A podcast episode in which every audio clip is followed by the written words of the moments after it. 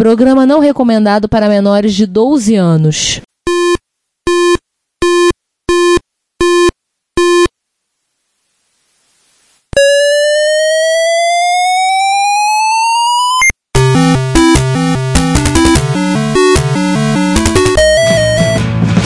We bought it to help with your homework.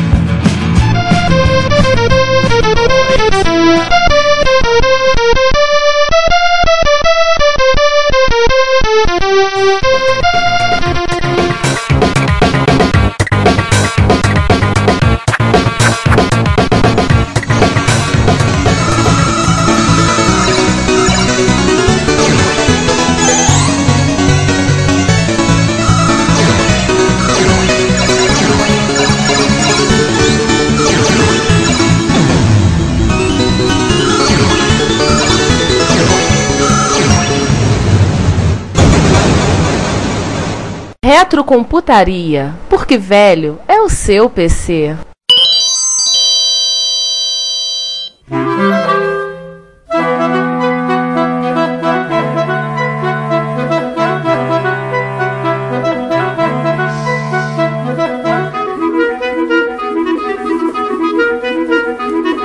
Ano de 1983. A Home Computer War está terminando. Mas esta paz não é o desejo de todos. No Japão surge um novo computador. Rapidamente ele se espalha por várias nações. Junto a ele desponta uma produtora de jogos.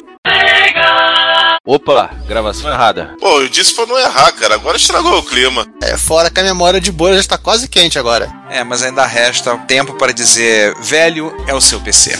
Bom dia, boa tarde, boa noite, sejam bem-vindos a mais um episódio do Reto Computaria. Dessa vez, episódio número 57. Ricardo, 57 mesmo? 57. Aqui, Giovanni Nunes e quem mais na mesa aí? Ricardo Pinheiro. Eu, João Cláudio Fidelis. E dessa vez nós temos mais dois vilões especialmente convidados, nossos chapas do NGCast. Então, Oi, eu sou o Diogo Leal. Eu sou o Rogério Pousada. Beleza, Não, é o galera? Rogério Massola. Engraçadinho você, estranho. senhores, é um prazer desgraçado, uma satisfação maldita ter vocês aqui conosco. Ô, o prazer é nosso, cara. Meu, principalmente. E hoje o nosso assunto é uma coisa que no- nós precisamos consultar especialistas, então, conforme a gente sempre diz, esse será um episódio que o César já foi tomar água e volta no 58, eu vou beber uma água daqui a pouco e vou embora. Podem imaginar do que que nós vamos falar, né? É, e o Juan falou que ia pegar um ônibus, só não entendi muito bem o que, que o ônibus ele ia pegar. Infelizmente, o nosso querido Junix não vai poder participar hoje, cara. Pô, é uma pena. É o nosso guru aqui no, no NG Cash. É, vamos ter agora fazer outro episódio pra poder o Junix participar mais solidamente. hein? A gente chama. Tem sempre um assunto para episódio para falar de assuntos que podem ser enfocados, podem ser tratados devidamente. É, a gente é cara de pau, né? Oh, yeah. Então vamos lá começar. Esse aqui é o nosso episódio de homenagem a uma empresa que quase literalmente, mas sincera, virou sinônimo de MSX, tanto no Japão quanto Sim. no resto do mundo, que inclusive eles mesmos eles têm ciência disso. Hoje em dia, podemos dizer, com base no, no pouco que eu leio sobre o mercado de games atual, podemos dizer assim, afinada Konami, né? Porque a É, Konami atual eu- parece que depende. não se tem você- nada a ver, se, né? você- se você continuar jogando Pactinko, você é, ainda vai jogar coisa da Konami. Uma empresa que nos trouxe tanta alegria e que hoje em dia nos dá tanta tristeza. Excetuando se a última coisa que ela fez, nessa altura dessa gravação já deve ter saído, Metal Gear Solid 5, Phantom Pain, e é mérito mais do nosso amigo Kojima do que da Konami, que mais atrapalhou ele pra fazer o jogo do que ajudou. Esse é aquele jogo que ele que dizia que não queria mais fazer? Pois é, agora a gente sabe que a Konami forçava ele a fazer Metal Gear mesmo. Olha, sendo sodomizado pela empresa. É sério, a Konami é Já vi isso em considerada. alguns lugares. A Konami foi considerada a pior empresa soft house japonesa pra se trabalhar. Hoje, antes de bizarro. gravar, eu, pra me inspirar por isso, eu assisti um episódio do Gilbert, do desenho animado do Gilbert. Tava falando disso, da questão de hoje em dia, como é que é, assim, os co- o corporativo tá tomando posse do que já foi, né? A Konami hoje em dia é uma, acho que podemos dizer, uma pálida sombra do que era a empresa criativa e que nós todos tínhamos, temos até hoje, muito carinho do que ela já fez, né? Sim. É uma triste. marca, né? Mas Virou ah, apenas a marca, é fim de história. o engraçado é que se você for pensar, isso é, é uma- acontece com a maioria das empresas de antigamente. Tirando a Nintendo, algumas outras, a maioria da época lá da década de 70, 80, até 90 mesmo, hoje As empresas estão sofrendo muito, cara. Pelo menos assim, eu vejo dessa forma, entendeu? Não tem uma, uma empresa que lança um jogo criativo, assim, de assim, ó, que jogo maravilhoso. É, as pequenas foram assimiladas pelas médias, as médias vi- eh, foram comidas pelas grandes, no final as marcas permaneceram, mas são tudo parte do mesmo conjunto, né? E o custo de você produzir um novo jogo ficou tão alto, ficou igual ao cinema. O custo de produzir um jogo, o custo de produzir um filme ficaram tão altos que todo mundo tem medo de arriscar numa coisa nova. Então vamos fazer o, sei lá, Space Invaders 48. Ó, vamos botar um gráfico diferente e relançar. Que foi É, que você- primeiro bom dia. Bom dia, César. Ah, César. Bom dia. Ô, Bom dia, chegando. bom dia. Bom dia, bom Bom dia. dia. Cheguei um pouquinho atrasado, mas enfim, acho que Chegou. tem uma, uma hora interessante. Mas eu acho, ô, Giovanni, que vai ocorrer meio como é. Você falou de cinema, e aí é interessante talvez porque hoje, em termos de tamanho, as duas indústrias começam a se equivaler. Eu acho que vai acabar acontecendo meio no cinema também. De que, na verdade, hoje, quem realmente arrisca, quem realmente toca, assim, quem faz hoje as coisas interessantes em termos da história se contar tal, são os independentes, são os, os pequenos. Era onde isso que eu ia hoje falar. você- é onde hoje você vai ter a inovação. É, tanto que o- a grande parte da inovação hoje em dia tá mais focada com o seriado de televisão, até o seriado de tele- televisão fechada, né? Do que necessariamente com o longa-metragem. Assim, seria acho que, acho que é um outro meio. É, até por Tá No conta da cinema dinâmica, né? mesmo, É, mas falando no cinema mesmo, hoje, o que acontece é que onde você tá avançando na história, sabe, é no pequeno independente, é no pequeno. E isso tá ocorrendo também no jogo. Uhum. Nunca que uma, uma Major vai lançar um jogo como The War of Mine, em que você. em que teu objetivo é sobreviver no meio da guerra. Esse eu tava lembrando desse jogo. É, Outro que a gente tava comentando. Eu sou uma, uma negação com jogos atuais, admito. Aliás, lembra que eu Caramba. comprei, mas ainda não comecei a jogar o The War of Mine. Eu Pois também é. tenho ele aqui, só que idem. Esse é o que a gente falou t- um tempo atrás, o Papers, Please. É, Isso. outros jogos que partem pra inovação, pra focar. É, em coisa inclusive, nós, nós vamos completamente falar desses jogos da- um, lá, pra- mais pro finalzinho. Vamos eh, agora voltar pro papo da Konami. Deixa eu só e- fazer um último comentário Vai lá. também. O que eu vejo também é que, assim, hoje essas empresas, assim, comparando com o cinema, o problema do. Essa coisa, né, do cinema versus a indústria de jogos, é que no cinema, o cara só ele não consegue fazer um filme sozinho, entendeu? É do tipo, beleza, o cara vai ter uma câmera, mas ele precisa. O custo pra fazer um filme é muito, muito alto. E um jogo, não. Por exemplo, o cara sozinho ele consegue fazer um jogo, entendeu? E aí, É. esse jogo que ele fez sozinho, ele consegue quebrar uma empresa grande. É. Assim, não que ele consiga quebrar, mas ele consegue competir, tipo, com custo de. com orçamento de milhões, e o cara não gastou só as hora, a hora vaga dele.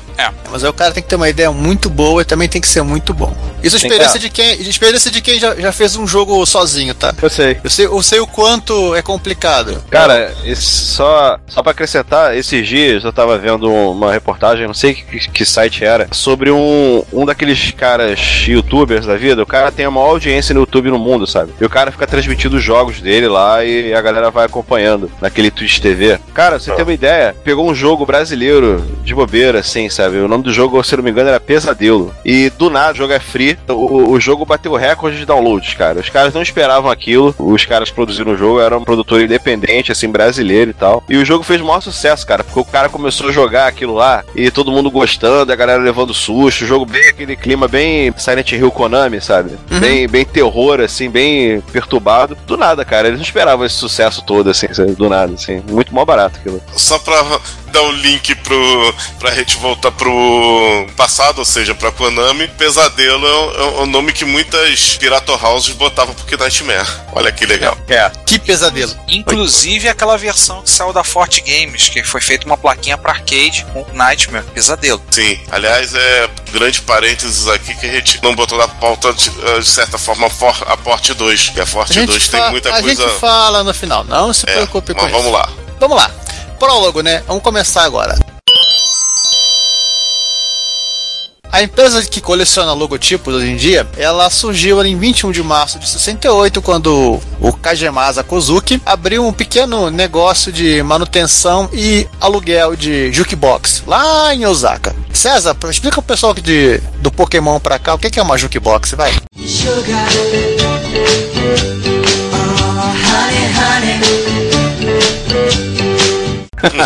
Jukebox, cara, jukebox é, é um negócio que você colocava ali um- uma moeda, escolhia uma música e ele tocava a música. Basicamente é isso. Isso não existe em alguns lugares, você não Sim, um encontra. é Não só principalmente de, de bares. por- É, Boteco, vai. Boteco daquele. botecão. Você não, não entraria nem pra pe- pedir informação. É aqueles botecos onde o cachorro sarnento é enxotado pra dentro, né? É. E, inclusive, o- essas máquinas evoluíram pra máquina de karaokê, então assim, é bom até você evitar por conta disso. É, que aliás a Konami no Japão fabrica muito. Meu Deus. E um detalhe é que o boteco bom é, o- é onde a sinuca, o tapetinho da sinuca não é verde, já é preto. Aquele ovo cozido azul. Ó, rosa. Aquele kibe que tá. Pera, pera, pera, é ovo. Isso é ovo. né? Sai mosca, sai mosca. Ou então agora o, chine, o chinesão com, com pastel de flango, né? É o frango com catupiry. Em 73, o seu Kozuki, ele resolve chamar a empresa dele de Konami Industries e muda o foco dele pra construir a máquina de diversão, ou amusement machines, que é máquina de pinball, assim, pra que você vá em qualquer shopping center, tem aquela área de diversão que tem aquela desde as máquinas de arcade de hoje em dia, né? Sim. Até aquelas máquinas malucas de você tem que dar martelada em marmota, jogar bolinha, então era isso que a Konami fazia. Algumas dessas máquinas, se você for em shopping olhar, tá lá o logo da Konami. Dessas máquinas de guacamole, tacar bola de basquete no cesto. Eu já vi máquina dessa com o logo da Konami. Exatamente. Pelo menos eles começaram no eletrônico, né? Não começaram, tipo, algumas empresas que começaram com jogo de tabuleiro e foram pra jogos eletrônicos, né? Ou baralho, né? É, baralho. Porra. É, Nintendo, Nintendo. nós estamos falando de você, né? Isso. Mas não é baralhozinho fofinho de Pokémon e de Mario, não. É baralho de Hanafunda valendo seu dedo se você perder. Pô, Ah, não e tem qual- street poker, não? Não, e com a borda como a navalha, porque era a versão pra- específica da pra Yakuza. Exatamente. Já pra Devia cortar ter o dedo. Street Poker, porque a Nintendo já teve uma cadeia de motel, então já devia ter Street Poker também. Quem? A Nintendo, é. Ela mesma. Sério? É, vamos, va- vamos botar aqui, cara. As, as empresas japonesas, têm to- todas elas têm seu lado negro. Principalmente a Nintendo. Pô, a Nintendo é Ah, tão fofinha, cara. Mario, tal, Do- Donkey Kong. Pô, não faria isso. Hum. Cara, Yamauchi era mó mafioso, cara. Ele tinha conexão com a Yakuza direto. Porra, bom Por que, que você acha que o cara fazia monopólio lá de cartucho? Aonde vocês acham que ele aprendeu a fazer isso? Exato. Ah, e também tinha uma cooperativa de táxi que ele escravizava os taxistas, mas esse é só outro detalhe. Caraca, Uber naquela época ia ser o problema, hein? Eu acho, inclusive, nesse tempo de Uber é bom a gente passar pra frente. Exatamente. Então vamos seguindo aí. Em 78 surge a primeira máquina de jogo propriamente dita, né? E nesse mesmo ano eles começam já a exportar a produção deles para os Estados Unidos. Alguém sabe qual é o jogo de 78 da Konami? Primeiro jogo de arcade deles? Não, não consegui encontrar. Os jogos mais antigos que eu lembro da Konami são Tiny Pilot de 81, Frogger, acho que o Super Cobra depois. Frog é de Não, o 81? Scramble é de 80 ou 79? Scramble acho que é de 81. 81? Uhum. Então o que é de 80 é o Turtles. Conhecido no Odyssey como Tartarugas, aquele jogo mesmo. Então assim, temos lá os primeiros jogos, né? Frogger, Turtles, Scramble e Super Cobra, que foram Aí o, e é licenciados. o Jano First, que também é de 81. E que todos eles foram licenciados nos Estados Unidos para empresas como a Stern e a Gremlin, né? Que é- era o que acontecia na época. A Midway ela fez muito disso com a Nintendo, a Atari fez com a Namco e por aí vai. A Gremlin é a Gremlin Graphics. Ah, Sim, não, acho ela que essa- lançou muita coisa do Reino Unido, da Konami e dos arcades. Não só da Konami, a Gremlin, por aquilo que parece, ela teve um histórico em arcades que muita gente não conhece. Terra Cresta foi licenciado pela Gremlin nos o arcades. famoso Terra Cresta que o Márcio versão pra fala até MSX. hoje. Na versão Ou, do desculpa, Terra Cresta o Mon Cresta. Não, porque o Márcio fala do Terra Cresta até hoje. Quando a próxima vez que abrir a por falar do Terra Cresta, eu vou dizer: Chega!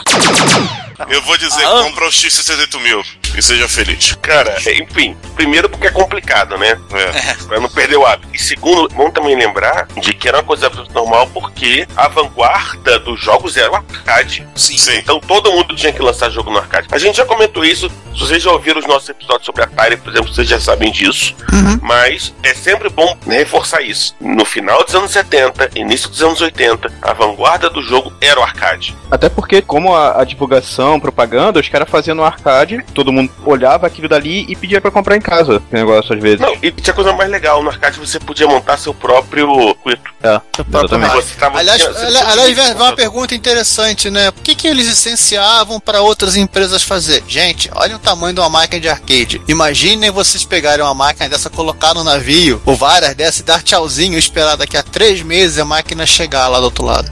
É, só que assim, o tamanho da máquina de antigamente é diferente do tamanho da máquina de hoje, né? Ela era maior ainda.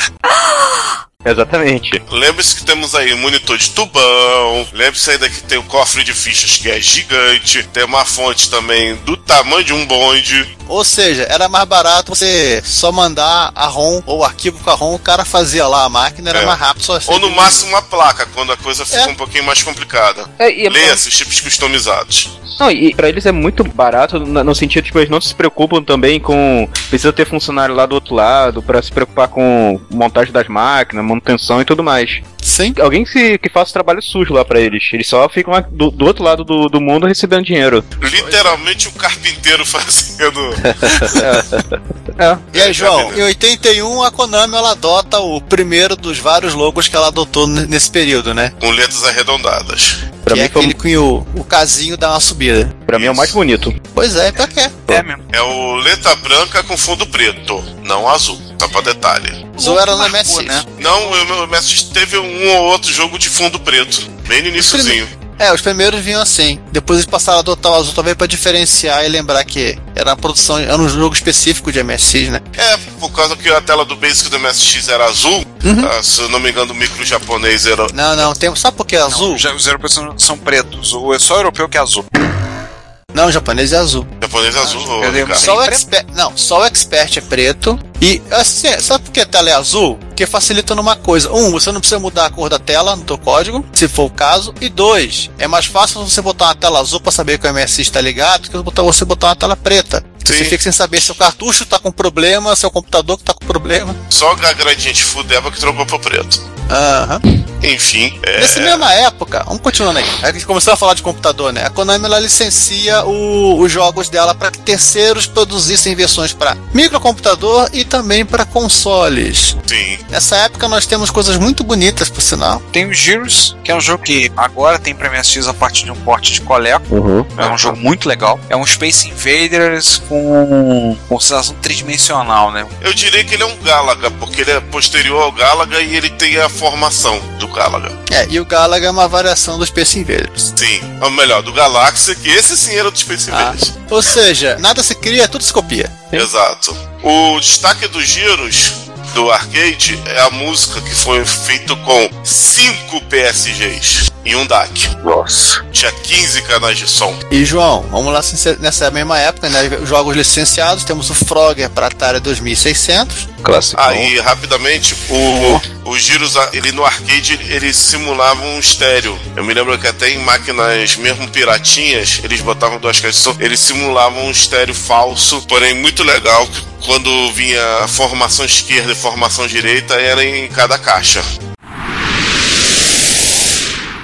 Dois PSG para cada lado, um PSG no meio pro, pro teu tiro e ponto final. Exatamente. Fora o fato que o Giros também teve no Atari 2600, no ColecoVision, cujo o Ricardo falou, teve uma versão para MSX portada posteriormente. E teve versões para Commodore 64. Eu não me lembro se teve para Intellivision, acho que Intellivision não. Micros Atari 2-bit. Mas nenhum desses porte da própria Konami, né? ela não tinha feito ainda jogo pra. Não, o único Giros que foi da própria Konami saiu anos mais tarde pro NES. Aí por volta de 82 ela também começa a fazer, a ensaiar, né? Nem fazer, a ensaiar, produzir alguma coisa pro rádio japonês da época, né? O NEC Isso. PC 8001, o Sword M5 e aquele computador que sempre gera uma piadinha, né? O Tommy Tutor, Tutor, no caso o Tommy Pilta. Ai, caramba! Da, entre aspas, Panasonic. né? Por que será a piadinha? né? Será? No M5, no PC 6001, eles fizeram o Amidá e o Tutankan, que eu não conheço. Até eu vou Então, falar uma quase coisa saiu aqui, pra porque MSX, que eu, não foi? Por que, que eu tirei o 6001 da pauta e botaram de novo? Me parece que o Amidá e o Tutakamon não são da Konami, eles são de outra empresa que portou. Mas do M5 é da Konami sim. Não me pergunte por que eles não apareceram no MSX, já que o hardware é bem parecido. Sim, a mesma coisa com o Pewter, né? Que teve o Frogger, o Scramble e o Turtles. Todos têm o mesmo V- VDP. Inclusive, assim, eu considero essas brincadeiras no Sword M5 e no Pewter foram aquilo que a- ajudou a Konami a estar tão mais na frente das outras empresas quando surgiu em novembro de 83. Ah, na verdade, o lançamento, todo mundo sabe, foi 27 de junho de 83, mas só no final de 83, em novembro, foram lançados os primeiros micros do padrão MSX. Matsushita, Sony, X-Power, Matinef Software, Software Expandability, Magali Suzana Chimenez, ou essa não. Um alguma coisa que vocês sabem, que a sigla até hoje não sabe. MSX é MSX e pronto. A maior trollada do nicho é criar uma, uma sigla que não, não existe, não tem significado. Fim da história. Posso falar a segunda maior trollada que tem a ver com isso aí? Gente, já falamos e vamos repetir, porque tem gente que parece que não escuta aquele nosso episódio do MSX. Magali Suzana Ximenes é homem!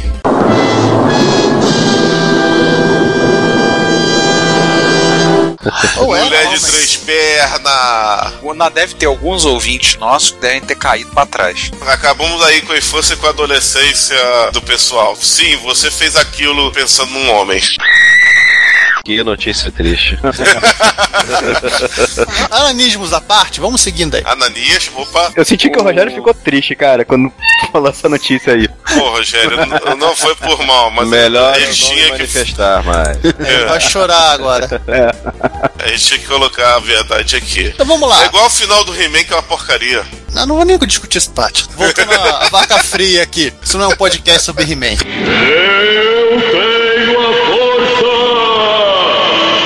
Com certeza não. Graças Tá a Deus. bem, né? É. Graças a Deus. A Konami, ela, a primeira fornada de jogos de MSX, né, ela se focou bastante, óbvio, né, em fazer versões de arcade dos jogos que ela já tinha. Sim. Então a gente tem Time Pilot, Super Cobra, que eu só acho um jogo bem legais, Frogger, que eu não gosto tanto assim, Circo Charlie, que eu acho que assim, pelo menos a música do MSX é muito melhor que a música do arcade, pelo menos na primeira fase. Juno First eu não tô conseguindo lembrar agora. Juno Eu tô dando First, ele lembra o Bin Raider. Eu tô dando uma olhada ali no Ah. Batalha. tá, livrinho dos espanhóis, The Legend of Konami, o meio livro. Não foi nada barato, não valeu a pena. Por exemplo, na ordem tá dizendo aqui que o primeiro jogo lançado pela Konami pra MSX é o Athletic Land. De dezembro de 83 saiu a fortuna de 4.800 ienes e junto com ele saiu o Antártica Adventure. É. Né? Lembrando desses dois jogos, também eram portes Ah, do a parte Coleco de Vision. dentro, Uma coisa que a gente não É, tá falou, aqui, mas ó. vamos O falar primeiro, agora. jogo, o primeiro jogo da Konami é o RC700, o Athletic Land, que é muito parecido com o cabeça de Pet Kid, né? Sim, sim, mas tem uma explicação por Sim. quê. Ah. Tô vendo aqui. Tem também, por exemplo, o Frogger também saiu em dezembro de 83. Esses lotes iniciais, o Bilhar, por exemplo, também saiu em 83. Primeiro lote, que são seis, sete jogos, eles lançaram em dois meses, em dezembro de 83 e janeiro de 84. Isso pelo que eu tô percebendo aqui. Teve É. o Mahjong e nessa mesma lista já tem dois jogos que nunca viram a luz do dia, o Action Bolt e o Spelling Bee.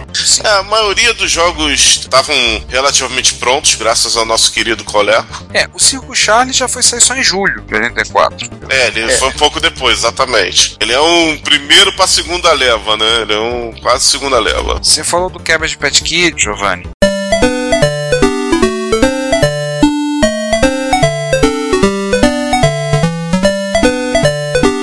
Ele, todo mundo fala que é, assim, ele é um rip-off do Athletic Land. Ele, ele é mais difícil, uma das curiosidades aqui falam foi um grande fiasco. Foi feito apenas por causa dos bonequinhos do, do Cabbage Pet Kids, que era uma série Seja Ah, é. pura picaretagem. Sim, foi um grande fiasco para eles. E os gráficos são melhores que o Athletic Land, também já tinham desenvolvido um pouco mais, tinha passado um ano, né, ele saiu quase um ano depois. Melhor comentário que eu vou, vou fazer a questão de ler para vocês em inglês. And that is all. Stop. No more fun on the Cataract.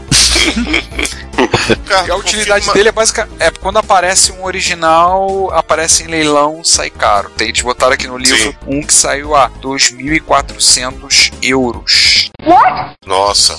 Ui. Ô, ô, Ricardo, agora me confirma uma coisa: que o Cabage ele também é. Foi lançado primeiro no Coleco, pra depois lançar no MSX, que ele é forte Coleco. Agora me confirma. Ah, foi a Coleco que insistiu com a Konami fazer esse jogo? Cara, que Essa lenda sobre ele. O que, que fala do, do Cabbage Patch Kids? O que ele tá falando? 1984 foi o auge da popularidade, vendeu 20 milhões de bonecos. Até o fim do século XX, 95 milhões de bonecos foram vendidos. É um personagem tipicamente americano, o japonês também usou muito. É aqueles bonequinhos de cara de repolho, né? É, é. O pronto é que cada boneco era único, as figuras eram feitas pelo computador, não tinham dois bonecos exatamente iguais. Por isso, no jogo tem a questão de customização. Podem ser possíveis 252 personagens, são possíveis com as customizações que tem. E no Hum. livro, inclusive, ele- eles colocaram todas as customizações. É o primeiro jogo licenciado da Konami de uma franquia? Cara, não sei, é que não fala nada sobre isso, ele apenas fala que o jogo é bem mais difícil que o Athletic Land, comenta disso, fala que saiu versões para outras outras plataformas, não sei o que. Foi pra, a Zemina, por exemplo, produziu na Coreia, essas coisas assim. Só que o Zemina não era assim tão oficial, né? É, Oficioso. oficioso. E teve o do Coleco que,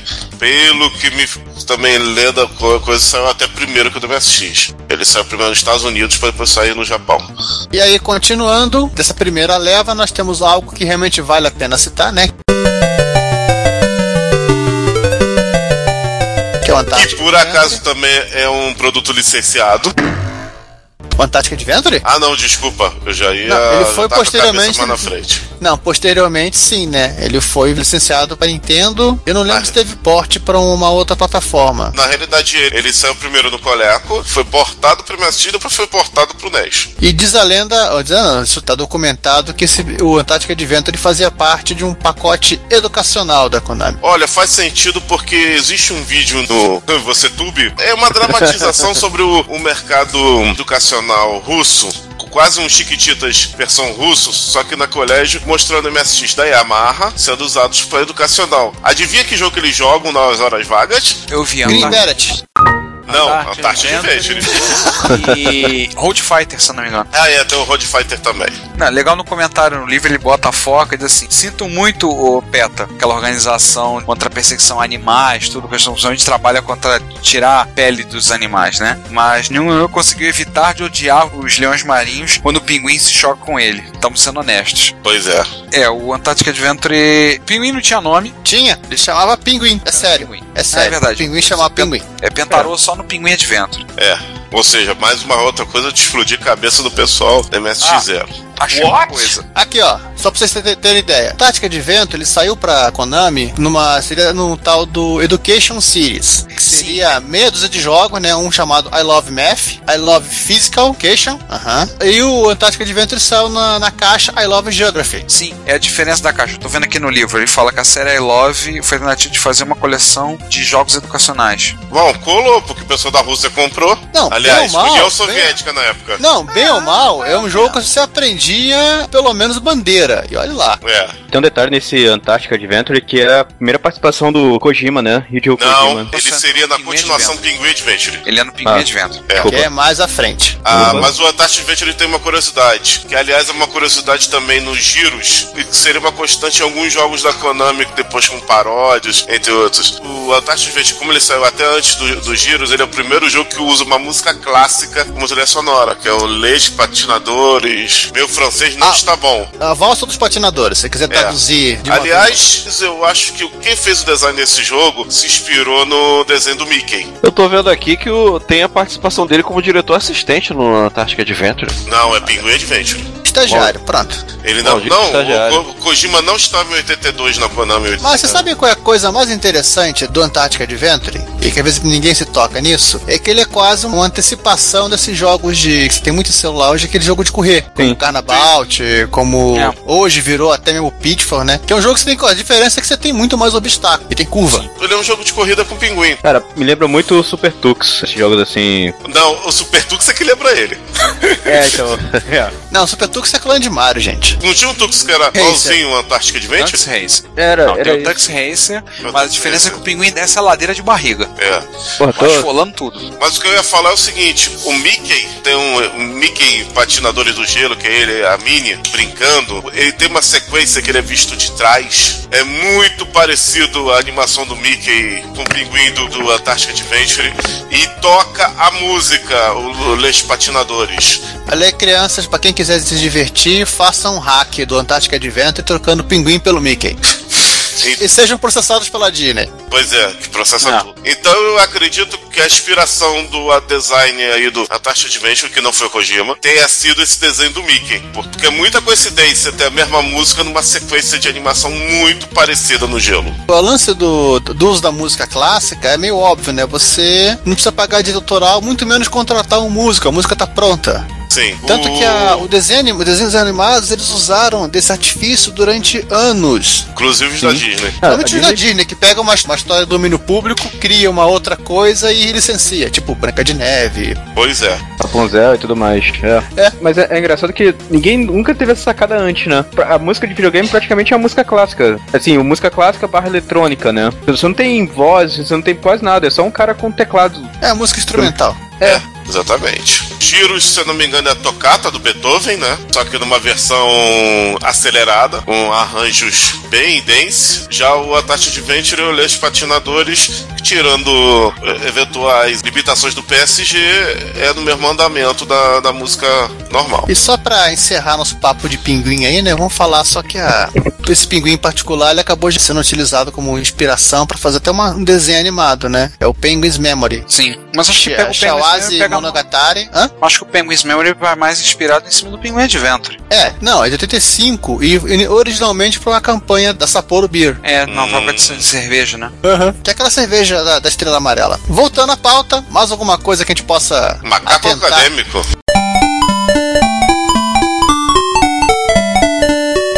Vai lá, que eu nunca gostei desse jogo. Monkey Monkey Academy é Ah, eu também não. Academy- O Monk Academy já era um jogo assim, ele é até, até meio deixado de lado na o pessoal da Konami, ele não é tão falado. Há uma curiosidade, os jogos em geral da Konami custavam 4.800 ienes em moeda convertida para reais. Hoje em dia é o equivalente a 135 reais. Ui! Cara, preço médio de um jogo. O Esse jogo de lançado. PC eu acho que hoje em dia tá mais barato. É, cada Steam. Você fala no- de caixinha ou do Steam? É, a minha referência de Steam mesmo. Não, tem que ser de caixinha, né, cara? Porque o custo é muito maior. Caixinha não tá tão barata assim, não. Tem muito jogo que tá saindo acima do 99 dólares até no PC. Tá. Sim, é, hoje em dia com dólar tá osso. Bom do Steam é que você marca lá pra lista de desejos, ele te avisa, ó, tá barato, hein? Quer comprar não? Pois é. Olha, É. última oportunidade, vai aumentar o preço. Compre, compre, compre, compre, compre. Aí três Olha, meses vem- depois vem cá. você vê que ele abaixou em vez de aumentar o preço. Ah, pera, aí, ninguém vai falar do macaco acadêmico aqui? Qual foi a. Uma acadêmica, uma Até acadêmica mudaram de basicamente- assunto. O Macaco Acadêmico é basicamente um jogo meio que educacional também, né? Um jogo É. matemático. Você tem um macaquinho azul embaixo que ele tem que ajudar a macaquinha vermelha lá em cima a resolver os problemas delas de matemática. né? Ele não compra calculadora e dá pra ela. Pois é. né? Ou um Mas- abaco, né? Mas aí ele tem um tempo pra acabar, tem o, o Siri lá que fica enchendo o saco e ele tem que encontrar os números nas caixinhas pra poder passar pra ela pra poder fazer a. Eu confesso que eu não lembro se eu joguei Macaco Acadêmico. É, Cara, eu lembro de ter visto, mas eu ignoro. Aí é, uma coisa, vou- é bom pra jogar pelo teclado. Tem uma coisa, uso da tecla select pra selecionar o número certo no teclado. O Então, padeiro maluco. Tal do Comic Parker é dessa safra? mais posterior. Mas é um você- pouquinho depois. Então Você vamos, tá- vamos falar então da safra anterior? Só uma Se- coisa, além dessa, você ainda tem Time Pilot, o próprio Frogger, que a gente já citou. Posso citar Super outra aqui, como seria do, do R700 até o 726, por exemplo? Podemos citar ainda jogos que, ó, que eu pelo menos acho legal. Magical Tree, Ah, é, o O famoso né? Magical árvore Tree já saiu, no mágica. meio, já saiu no meio de 84. O Magical Tree é legal. é que já falamos o Cabra de Paz Kit, acho que o próprio Sky Jaguar. Era vendido aqui como Galaga. Não, Chaves, né? Não, Columbus. Columbus, Columbus, Columbus. Colômbia. Colômbia. O Sky Jaguar é 84, ele, ele não é 85, é verdade. 85 é o Hyper Rally. Hyper Rally é 85 e é- assim, o Hyper Rally parece ser um clone de Enduro. Sim, eu- por isso que eu botei lá na pauta como clones, o Sky Jaguar eh, de Chevys e o Hyper Rally Enduro, exatamente. Ah, e é claro, vocês esqueceram do importante. Tem Mahjong. Tem mais, né? Tem que tem que ter Majone. Tem que ter mais jogo. é, o Circo Charlie, por exemplo, que vocês tinham falado. Zelda Meatball do arcade. Magical Tree, que é o 713. Comic Bakery. Ah, Magical Tree tem uma historinha de problemas de incompatibilidade. Isso deve ter sido o rombo de um pad errado, que na época do MSX tinha, ele Era era o que meio mais fresco tinha. pra rodar. Meio fresco pra rodar MSX2+, meio fresco pra rodar em Hot Beat. Aliás, em Expert, em Hot Beat ele rodava bem. No Hot Já Beat era o sei. tênis. Já sei, o Márcio testava os mitos se rodava Magical Tree. Exato. Olha, o É primeiro mapa complicado, né? é complicado. Eu não queria citá-lo, mas. É, já citamos, agora que vocês pulam. Mas já foi. É, nessa leva você na pega o Yar Kung Fu. Que já é pra sair em 1985. Que é uma versão de um porte de arcade. forte Hum, arcade. mais ou menos. Mais ou menos, mais ou menos, mais ou menos. Mais Não, ou ele é, de- menos. ele é- não, ele é um jogo de arcade, né? Um porte que eles fizeram de arcade, de uma máquina de arcade que eles já tinham. É, mas o jogo ele é bem diferente da versão do arcade. É, 1985, o ano do boi, no horóscopo chinês.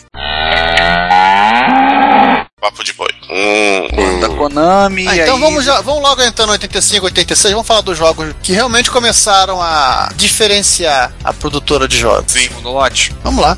É, tem aí, né? Yakun Fu, que foi o primeiro que fez o primeiro estouro grande da Konami, que lançou a Konami pro sucesso mesmo. O Yarko Gefu, inclusive, eu vou falar que ele é considerado o primeiro jogo de luta um contra um com barra de energia. Ah, é? Aí, Street Fighter. Exatamente. Chupa, Chupa essa manga, Street Fighter. Chupa Não, essa manga, parece Ryu. que alguns designs originais do Street Fighter 1, que depois foram pra SNK fazer o Fatal Fury, eles assumiram que Yarkung Fu foi uma grande inspiração, junto com o Karate Champ. Pô, e o jogo era bonitinho, cara. Sim. E como eu não gosto de jogo de luta, eu sempre ignorei isso, cara. Então. Se você não gosta de jogo de luta, que você é fraco. Também. Também. Eu não gosto de jogo de luta porque eu sou da paz. O Yarko Gefu, ele difere bastante com a, com a sua versão de arcade, apesar de você ter o mesmo tema, jogabilidade e inimigos, mas graficamente ele é inferior e diferente. Mas em compensação, a versão do NES e e do MSX são virtualmente idênticas. Tô vendo aqui na comparação, o Yakung Fu de arcade, principalmente, ele tem um um detalhamento maior no cenário de fundo. Porque a marca de arcade tem é, mais memória exato. de vídeo pra essa brincadeira. É, e o É, mas que áudio algo- também dele que é bem bacana. Com E uma voz, coisa, inclusive. que é- a, uma coisa que a Konami depois tentou mais ou menos dar uma melhoradinha no- foi no Yak- na continuação desse jogo, o Yakung Fu 2, que ela acrescentou cenários. O que eu tô achando aqui no livro, ele fala. O nome desse personagem é Lee, sim, é uma alusão ao Bruce Lee, maior lenda das artes marciais de todos os tempos. E os Achei que japoneses fosse o se chamam- Christopher Lee. Ele é não, lenda, isso. mas não das artes marciais. É, ele é lenda de filme trash. Os nomes dos inimigos são Wang, Tao, Shen, Lang e Wu. Eles formam a gangue Chop Suey Triad Gang. Ou Chop seja, Suey, né? Chop Suey Triad Gang. Ou seja, lá vem a tríade de novo. E um grupo que o seu objetivo é dominar todo o reino da China. Seis oponentes cíclico, um, um round e dois estágios de bônus como interlúdio entre eles. Se vocês olharem a capa desse jogo, é a foto do Bruce Lee nela. Sim, É, é uma- exatamente. E que, que, aliás, diga-se de passagem, é uma recorrência constante da Konami de pegar emprestado imagem dos outros pra colocar nos jogos. O é. Giovanni, eu diria que não transcender da Konami é uma coisa recorrente de várias soft houses japonesas nos anos 80. Não é defendendo a Konami, não, mas isso é uma coisa que É, cara, colocando ela no bolo, né? tá colocando ela no bolo, porque muita gente fazia isso a rodo nos anos 80. Agora, Ah, mas- uma curiosidade: teve duas versões da caixa. A primeira é essa do Bruce Lee, a segunda, eles já aproveitaram a imagem da versão que eles fizeram pro Nintendinho, que é um. Será, será que deu merda? Não, Hum, Não, não. aproveitar que a ilustração já se descartada e quando eles relançaram o jogo pro MSX, fizeram um se- uma segunda leva, eles aproveitaram essa imagem e fizeram uma segunda É, eu tô caixa. vendo, o gra- vendo o gráfico aqui. Que aí isso é o que acontece também, parece outro jogo. Pode pegar alguém de surpresa e aí nós temos que fazer dinheiro, né? Ih! Japonês quer fazer dinheiro. Não, pai e mãe desavisado. Pois é. É, bom, de certa Na, forma. na o Arco do verdade, Fu- não, não, um ele não, é- na ele é verdade isso diferente aqui, mesmo. isso aqui deve ter, ter alguma citação, talvez, algum problema com a, aquela regra da Nintendo, né? É. É, Vamos fazer um lembrando que a pouquinho de Konami começou também em 83 84 a desenvolver jogos pro padrão do Famicom barra Nintendo. Ela era uma forte desenvolvedora, então muita coisa também ela fez pensando, pensando no, no NES como base, né? Afinal, é ele que vendia igual um pãozinho quente no mundo todo, né? é. Se bem que o NES começou a vender mais mesmo um pouco depois, né? Sim, lá pra 85, é, isso eu concordo. Mas no Japão ele tava bombando. Daí que nós começa pelo Continuando. se- no segundo lote. Eu queria só falar do, do Peoples antes, antes da gente falar Vai lá. Porque tá na ordem ele. É, também, mas uma curiosidade que tem no Peoples. É o primeiro Tem um jogo né? antes maneiro que, que tá antes do Peoples. Sim, sim, mas é porque na nossa lista a gente colocou o Peoples, né? O... Sim. o Peoples tem uma coisa interessante. Foi o primeiro jogo da Konami a aparecer os Moais. Ah, é verdade. Foi o primeiro a ter Moais. E é um jogo que tem escrofino na tela. Escrofino. Se o rádio não, não tinha como fazer, isso é uma coisa que vocês vão ver, vão ver que a Konami é, ela conseguiu fazer em outro- outros títulos. O rádio não faz, a gente vai tentar dar um jeito. Mas claro, essa parte de escrofino de tela, a, a ASCII ela conseguiu também fazer no Teseus e a Namcot fez com o Rally X. É, Deram o e- seu jeito. E na época, é sempre importante trabalhar essas coisas. Tipo, era uma um diferença brutal quando você tinha o scroll fino, quando você comparava com o scroll que não era assim tão fino. E muita gente vendia, assim. E as partes gráficas dos computadores eram comparadas pela capacidade de fazer scroll fino. Sim? Com Sim. certeza. Era uma coisa que os videogames faziam. Ele fazia, o computador não fazia. E depois começou, quando o pessoal falar muito, aí foi mais desenvolvimento, tanto falavam dos malditos Croparallax, né? Sim. Isso mais pra frente, começou muito falado. Que é, que é uma feature, né? É mais uma. A lembrar que o Peoples é, um- na prática, ele é um shotnap, né? Você trocar o, o fazendeiro por uma nave e mexer alguns elementos ali, você tem um joguinho de nave. Sim, é, mas a diferença do Peoples com relação ao Shotnap em geral, o Shotnap você só vai. No Peoples tem que voltar. Isso é, verdade. Ou seja, gente, né, não é chegar até o lugar, é ter que voltar de novo. E aí o jogo, você, em vez de ser Shotnap, é Shotdown. Sim. O jogo inverte. Não, hoje em dia ele seria considerado Rangan. Ah, Hoje em dia já tem essa denominação. E e ainda nessa fornada aí, tem um, jogos que eu acho legal, tem o Mop Ranger. que Parece uma versão muito melhorada de Pac-Man. Mas disso passando de Mopiranja é um jogo que foi um fracasso pra Konami. Pô, eu gosto Eu- dele. eu Ele é não extremamente- gosto, eu, eu, ao contrário do Giovanni, eu não gosto do Mop Range. Também acho um jogo menor junto com o Padeiro Maluco Macaco Academy, que é o Mock Academy. Tá, então eu vou falar um que, um que é legal. Road Fighter. Inclusive, é Ah, melhor, sim. eu acho melhor que a versão do Nintendo e melhor que a versão do arcade. Concordo contigo, Giovanni. Eu acho o Road Fighter muito é mais bonito. colorido, mais dinâmico. Road eu acho ele Fighter eu não consigo muito jogar até bonito no hoje, cara. MSX, mesmo que ele tenha uma fase a menos que do arcade do Nintendo, Acabou a memória, né? mas ele é muito bonito, muito charmoso. Cara, aquele negócio, os detalhes, cara. De você esbarrar no carro, o carro derrapar, você tem que fazer exatamente como você faz se você tiver uma derrapagem no automóvel. Puxa no sentido oposto e não pisa no freio. Acelera. Exatamente, é, eu lembro muito bem essa dinâmica que esse jogo tinha, eu já ficava surpreso nessa época, cara. Eu- Só que eu joguei no Nintendo, né? Joguei no Nintendinho. também. né? Joguei no Nintendinho. Eu, eu fazia questão de pegar aqueles carrinhos que estavam no cantinho lá e dar uma porradinha pra eles. Ele parar lá no muro, entendeu? Era meio sa- sacana nessa parada. Como a gente gostava de chamar na época, dá um totozinho, né? Dá um totozinho eu só vi o carinha explodindo lá. longe. Isso. E tem duas curiosidades com esse jogo. é O seguinte, a primeira é que ele, ele não tem escuro fino, o escuro dele é 8x8 padrão. Porém, como você tá correndo, você tem atualização da- do cenário, você sequer percebe que o escuro não é fino. Pra você ele é fino. Ele é bem rápido. É, acontece que a- na tua percepção, você transforma um scroll 8x8 num scroll fino, por conta da própria velocidade com que você está correndo. E segundo, esse jogo teve uma continuação, obviamente não no MSX, chamado Minha Arcade, Midnight Run. que tinha o subtítulo em bem pequenininho embaixo, que era Road Road Fighter 2. Fighter 2. Esse jogo, inclusive, foi portado pro PlayStation. A gente vai falar dele mais lá pra frente. Tô, então. mas- É, Falando em corrida e falando em 1985, vamos falar um pouquinho mais do Hyper Rally, que apesar Fala dele aí. ser na cara de um clone de Enduro, a jogabilidade dele é bem diferente do Enduro. Ele é um jogo muito mais técnico que o Enduro. Muitas das coisas que você vê no Road Fighter de derrapagem, a Konami botou nesse jogo. Ele tinha um ranking de Qualify, ele não era contínuo como o Enduro, ou seja, você chegava em etapas, o jogo parava pra ir pra próxima fase. Ou seja, a Konami ela fez um clone com muito estilo do Enduro, um estilo próprio. Eu acho até Uma- o seguinte, que o Hyper Rally e o Enduro, eles são tematicamente iguais, mas de jogabilidade eles são radicalmente diferentes. E o principal, né? Você tinha duas marchas no teu carro. Exatamente, como nos jogos de corrida mais convencionais, exatamente. Lembrando que a única coisa igual é que o Hyper Rally era igual o Enduro que você botava. Ah, não, não, não, não, não.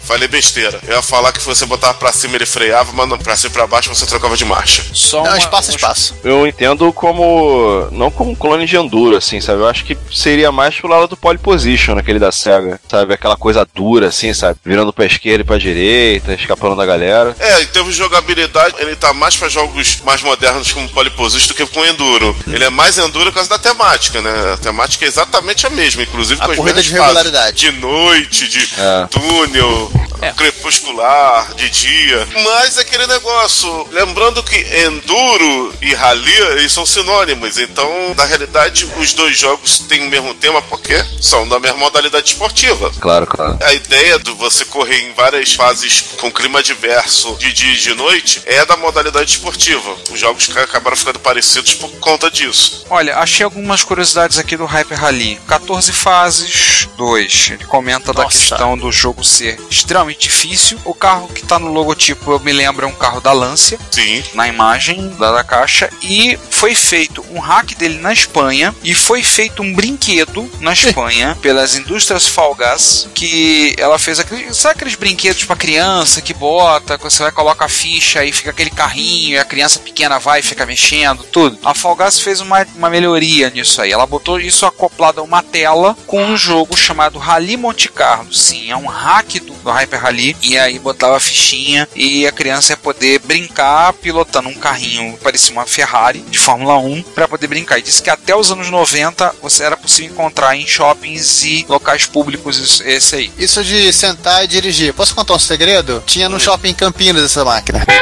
Nossa, Nossa. show. Tu tirou foto disso, Giovanni? Não. Giovanni, Não, merece só uma tem, surra de há gato. pelo menos há há cinco anos tinha essa máquina lá. A última vez que eu passei e olhei. Há tanto tempo que eu não vou no Parque Dom Pedro, então eu nunca entrei pra. Provavelmente não, Verificar se não ainda deve tem. ter mais hoje em dia. É, uma pena. Fa- Falamos no Cabbage Pet Kids, vamos falar agora de um outro licenciamento, talvez o segundo licenciamento da Konami Opa, para título de jogo, né? Goonies.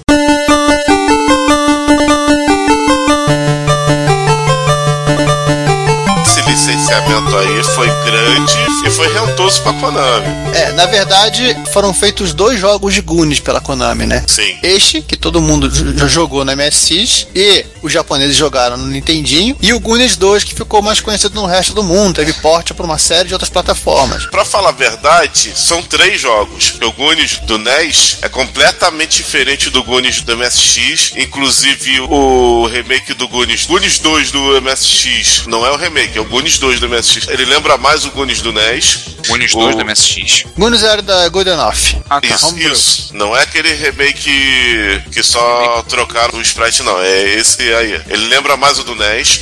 O jogo do PC-88, também feito pela Konami, é porte do NES em vez do ser do MSX, ou seja, o do MSX só saiu do MSX. E os jogos da Datasoft para computadores que não tem nada a ver com a Konami, para Apple II, Commodore 64, Atari 8-bits, também são diferentes, são mais parecidos com o jogo do NES do que com o do MSX. O jogo do MSX é bem único. Agora, tu quer saber uma curiosidade? É o tipo da coisa que eu nunca parei muito pra pensar. Você tá indo, você vai salvar os Goonies, né? São sete. Quem é o Exatamente. personagem que você controla? O slot. Você controla o Exato. slot. Só Tá que é no a diferença- manual. A equipe É. de marketing e a equipe de desenvolvimento não conversaram a tempo na hora de fazer os desenhos.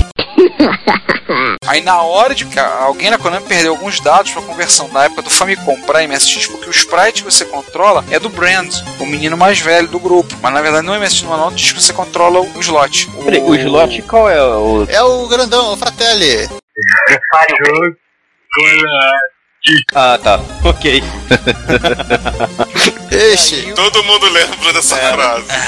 aí a versão do Famicom e das máquinas de arcade você controla o Mickey O que eu lembro? das crianças. Cada uma das seis fases você tem que encontrar um dos Goonies na versão do Famicom. No MSX tem que encontrar os sete Goonies em cada uma das sete fases. Isso. E é claro as senhas, né? Ctrl K, Mr. Slot, Boondox, Dublum e One Eyed Willy. Se você não sabia dessas senhas, não Você lembrava. nunca leu uma, uma CPU MSX, uma MSX Micro, é um uma Microsistema. Pra poder roubar no Goonies. Mas esse rendeu, esse licenciamento rendeu pra Konami. é Sim. Ó, Ó, eu vou ser sincero com uma coisa. Eu primeiro joguei o Goonies vários anos depois que eu fui assistir o filme. E eu nunca dei muito assim. Sempre gostei desse jogo. Sempre foi um, um jogo divertido, bem, bem feito, bem desenhado, a dinâmica é muito boa, a mecânica dele é muito boa. Concordo. Sob certo ponto de vista, não tem muita relação com o filme. É isso que eu ia falar, é, eu cara. tenho uma relação mais afetiva, então eu posso dizer que eu me diverti bastante, ficar cantando com o inglês a música, A música da Cindy Lopes. música tema do filme, muito bem executado no PSG de passagens, pegaram Por isso que melodia eu da falei, que música. o, o de jogo, uma tá, maneira o jogo tá bem excelente. feito, né? O jogo, assim, a música, o gráfico, tudo encaixando perfeitamente. Tá um bom trabalho. Sim. Ah, Inclusive assim, se você não chamasse de um jogo de Goonies, chamasse de qualquer outra coisa, jogo de seria um pegar os gar- excelente jogo. jogo de pegar os garotos presos. Hum. Hum. Você continua sendo um jogo um excelente jogo. É, mas aí eles usaram o nome Goonies, que é um é um nome muito forte, e botaram no jogo, né? Mas É, Sim. aproveitaram o sucesso do filme, que saiu Tá. acho que no final de 85, pra lançar esse jogo em 86. Mas, e essa- mas, gente, a picaretagem na época, tipo, de pegar um negócio diferente, colocar as carinhas do, jo do jogo que estavam na moda e lançar não era algo incomum. Não. com certeza. Posso Não- dar um outro exemplo? Também não era Rambo. uma receita, Pode. né? Também não era uma receita de sucesso também, né? Porque TT tava aí pra provar, né? Aquelas fitas da É, ET verdade. pra É. trás. Não, mas assim, o, o ET, cara, ele foi feito pensando muito no filme, entendeu? Esse jogo do, do Goonies, ele parece que ele não foi pensado no, no- no filme. Pelo menos quando eu joguei do filme, eu lembro que foi isso, entendeu? É, outra- outro jogo ele tem mais relação com o filme. Esse aqui parece algo tipo assim, o cara tava programando lá, a equipe dizendo, ah, o chefe abriu a porta, "Aí, gente, pra sexta-feira, eu quero um jogo garotinho, tem que pegar outros garotinhos. Subsolo, inimigos e caveira. Pronto, tchau. É. Sexta-feira eu quero protótipo. Aí alguém deve ter do tipo, sabe aquele jogo que adapta aí, bota a caveira pulando e vambora. É, troca os splats aí. É, exatamente. Troca os disfates e vambora. Só lembrando, o Goonies, ele parece ser um antecessor espiritual de um outro jogo da Konami pro MSX2 chamado Tales of Usas.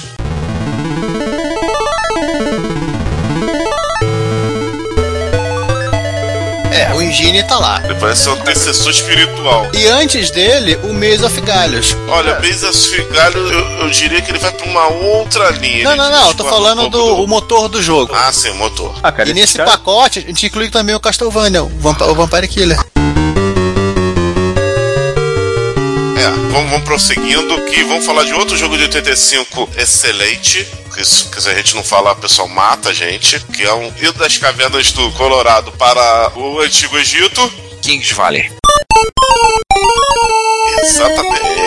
Porra, jogar um, jogar um, jogar um. Como diria nosso não presente amigo Juan, todo O mundo, cara, o cara que tá esperando o ônibus. todo mundo tinha um jeito de fazer um, um port ou um clone de Lodihania. E a Konami não foi diferente. A diferença é que, assim como a gente já falou de outros jogos que a Konami clonou, também teve seu estilo único. Pra quem não sabe, eu tô seguindo a, a edição 12 da revista Scroll, que fala sobre a MSX. Tô seguindo aqui o livro, o Legend of E eu, Conan. eu estava com o Kings Valley aqui, o Kings Valley sumiu da minha página. E como é um PDF, é muito complicado se folhear PDF. Mostra ele o tem. negocinho. Ah, achei! Tá do lado do Rambo, na diagramação aqui. O Kings Valley, ele- a diferença, em vez de você ter inimigos que simplesmente vão atrás de você, ou tentam te pegar, e você consegue rapidamente dar um jeito de fugir deles, o Kings Valley, ele te trouxe inimigos diferentes, que têm um certo nível de inteligência. Inclusive, essa inteligência ela evolui na sequência do jogo, como eu falo daqui a pouco, e te acrescenta não só as pedrinhas coloridas que você tem que pegar, como pequenas ferramentas, no caso no Kings Valley 1, apenas a picareta e a faca, que te permitem interagir, desde que a faca de se transpassar a múmia ela virar purpurina, até ela se recompor novamente, e a picareta para você conseguir abrir espaço para seguir adiante. Ela não transpassa a múmia, não. Ela bate na múmia e Ah, ela cai bate no na chão na frente do que onde a múmia estava. Detalhe pra múmia vermelha que sobe escadas numa velocidade incrível. É, e tem a diferença de inimigos, né? Detalhe, Múmia detalhe branca, para as guache. múmias. vermelha. Detalhe para as múmias, eu não sei se eu só tô confundindo com dois. Não tem múmia que tá num lado da tela, ela some e aparece do outro lado? Não, Isso é mas no isso é dois. se elas estiverem interligadas, a- as faces tiverem, os lados da tela estiverem Sim. interligados. É assim, Kings Valley até onde eu me lembro. O Juan ia adorar falar de Kings Valley, que ele diz que é um jogo que prendeu ele, que fez ele se apaixonar pelo MSX. É, até porque ele é super viciado em Ludhana, então.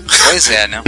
As fases ímpares são de uma tela, as fases pares são de duas telas, né? Sim. São 15 fases. Tinha a múmia que entrava para um lado e saia pro outro, só se fosse no caso das fases pares, tá? Interligado. E era um quebra-cabeça que você tinha que pegar, quebrar no lugar certo para poder pegar a joia, para você não ficar preso, né? Tem portas que só abrem em uma direção. Esses detalhes é pra você poder fazer e poder acionar e poder finalmente É, você sair tem um dessa fase. número limitado de, de ferramentas, assim, não, não- você não tem picareta a rodo. Me corrija se eu estiver errado. A múmia que se teletransporta é no 2, né? Eu não lembro de múmia que se teletransporta. Eu lembro É. de múmia que pode entrar por um lado da tela e sair pelo outro, mas da mesma forma como você pode fazer isso. Então eu acho que é no 2. No- não, não, no 2 você tem um, ni- um nível maior de complexidade nas múmias. Tem a múmia que vira um objeto que você pode utilizar, que a múmia vira uma bola de pedra. Sim. Você tem a, a múmia que pula, e é, é muito mais complicado você acertar. É, o Você tem a farolzinho. múmia- É, o farolzinho. E por aí vai. É, mas vamos indo que Kings Valley 2 não é um jogo de 85. É, vamos Mas, assim, seguir ó. no barco aí. Esse jogo tem uma sacada que eu acho legal, que é o seguinte, quando ele tá com uma espada, alguma coisa, ele joga, a parada bate na, na parede e volta, sabe? Sim, eu acho legal. A faca tem uma certa física, né?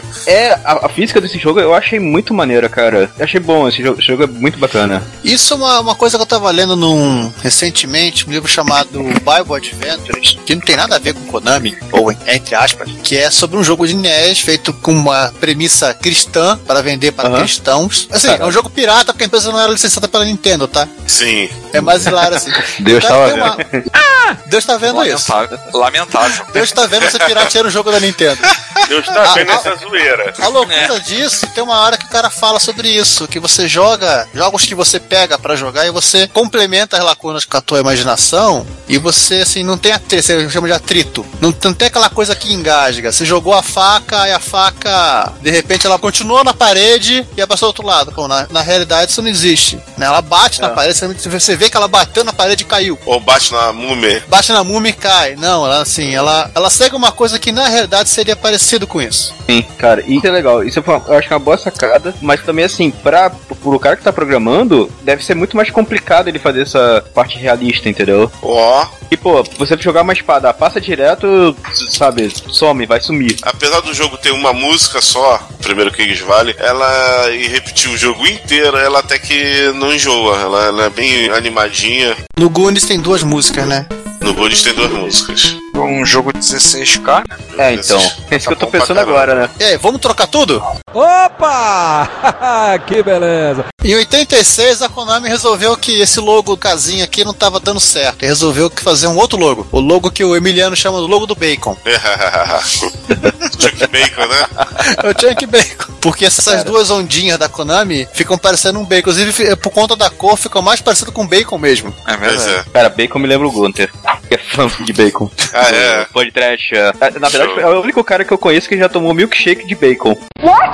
Nossa. Que isso? What? É, o Rogério, que é funcionário dele, pode explicar melhor, né, Rogério? Não, não quero explicar isso não, cara. Pelo amor de Deus, o cara que Gente, sai qual a daqui- necessidade disso? o cara que sai daqui pra... puxar- Cachorrinho não pra é comer um- necessidade nesse momento. Ah, que absurdo, cara.